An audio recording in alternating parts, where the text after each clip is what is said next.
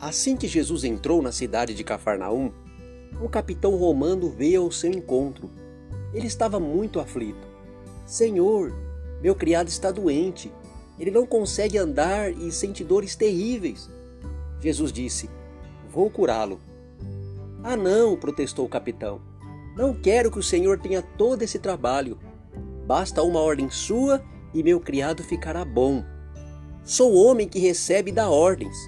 Eu digo a um soldado, vá, e ele vai. A outro, venha, e ele vem. Ao meu escravo, faça isso, e ele faz. Surpreso, Jesus declarou: Ainda não vi esse tipo de fé singela em Israel. O povo que deveria saber como Deus atua. Este homem é o início de muitos estrangeiros que logo virão de toda parte do mundo, do Oriente e do Ocidente, para participar do banquete do reino de Deus com Abraão, Isaac e Jacó. Já os que cresceram na fé, mas nunca tiveram de fato, ficarão de fora, isolados da graça, perguntando o que aconteceu. Voltando-se para o capitão, Jesus ordenou: Vá, o que você acreditava que ia acontecer, aconteceu. Naquela hora, o criado dele ficou bom.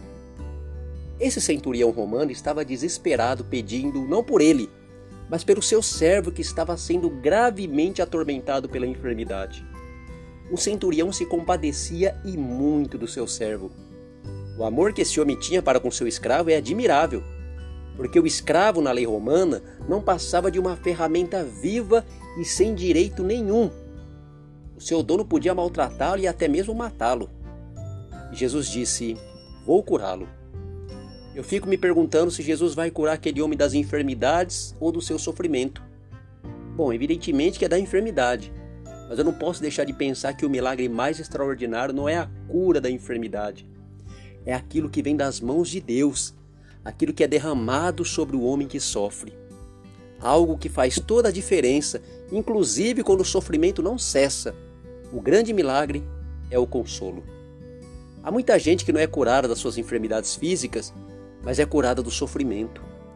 Da mesma forma que há pessoas em perfeitas condições físicas, mas que carregam profundas cicatrizes na alma e que vivem em profunda angústia.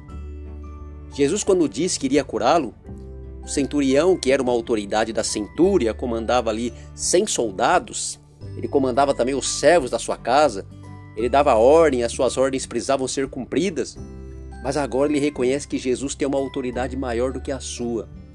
Sabe que Jesus tem autoridade sobre a enfermidade que aflige o seu servo. A fé desse homem é uma fé simples, não exige sinal, não precisa de provas. Ele sabe que Jesus pode curar à distância e que uma ordem de Jesus pode mudar toda a realidade. A fé desse homem causou grande admiração em Jesus, que ainda não tinha visto uma fé igual àquela em todo Israel.